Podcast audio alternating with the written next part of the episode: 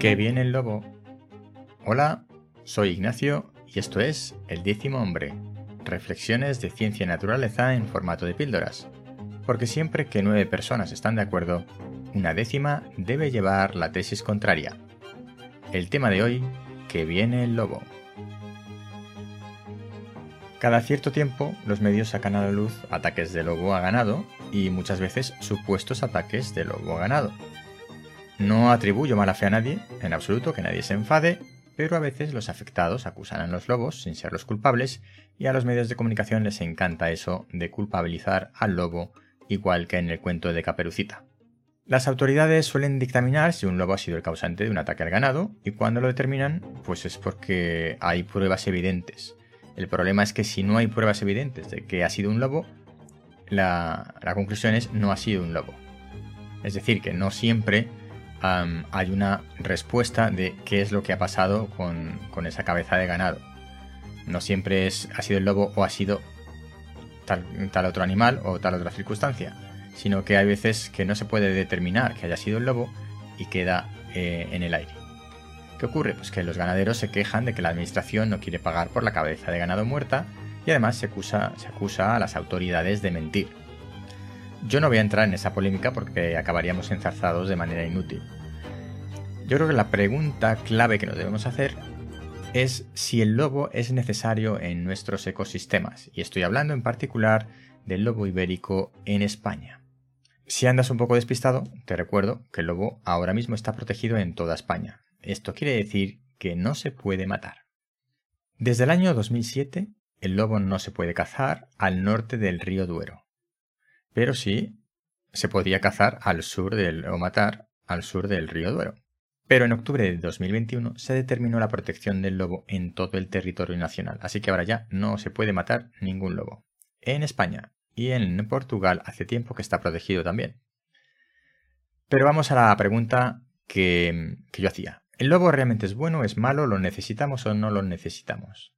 Como he comentado, estamos hablando del lobo ibérico, que no es ese pedazo de lobo enorme de las películas de Hollywood y de las series medievales que presentan a unos lobos que parecen unas bestias gigantes salidos de un cuento de terror, ¿vale?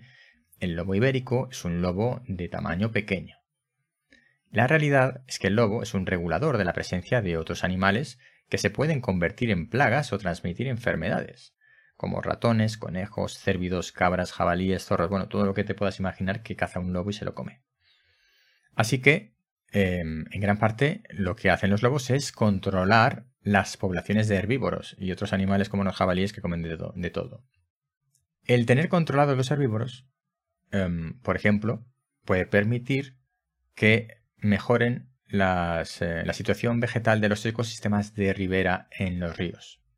Porque em, estos animales vegetarianos, tan bonitos como los cérvidos y los conejos, etc., pues no arrasan con toda la vegetación de ribera, lo cual también puede ser un problema y una dificultad para el alineamiento y la supervivencia de otros pequeños animales. Así que, en mi opinión, la presencia del lobo en sí misma para un ecosistema es beneficiosa. Así que también a partir de aquí, si realmente consideramos que el lobo, eh, desde un punto de vista ecológico, es beneficioso, habrá que plantearse cómo convivir con ese lobo y tener planes de acción para que el lobo eh, no ataque a nuestro ganado. Bien, esto que parece muy complicado no lo es tanto. Hace falta, eso sí, voluntad de las administraciones públicas porque, desde luego, mm, no se pueden evitar eh, reducir a cero completamente los ataques de lobo a ganado y cuando eso ocurra, pues eh, la administración debe responder y debe compensar al ganadero con la pérdida que ha sufrido.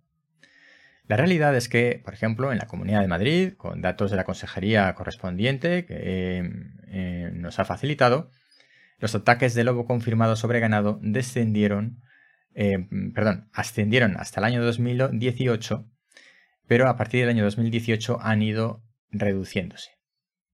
De tal manera que desde el año 2018, cuando hubo más de 300 ataques, esa cifra se ha reducido en dos terceras partes eh, hasta el año 2021. ¿Por qué? Porque ha habido un plan de protección del ganado. ¿Qué medidas de protección son esas? Pues, por ejemplo, em, em, mejora de vallados y algunas cosas así. Pero la medida más eficaz es la presencia de perros mastines. Un mastín es mucho más grande que un lobo, además de ser un gran compañero del hombre.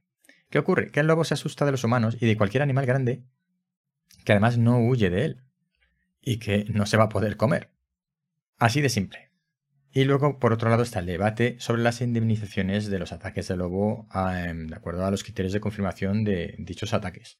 Eso es otra cuestión que, desde luego, las administraciones deben em, velar porque se haga un estudio de cada caso de supuesto ataque de lobo de manera adecuada y que si se determina que el ataque es de un lobo, o yo diría más, si no se puede Em, dictaminar que ha sido otro tipo de animal distinto el que ha atacado a esa pieza de ganado, pues entonces se debería asumir que ha sido un ataque de lobo para que el ganadero sea compensado.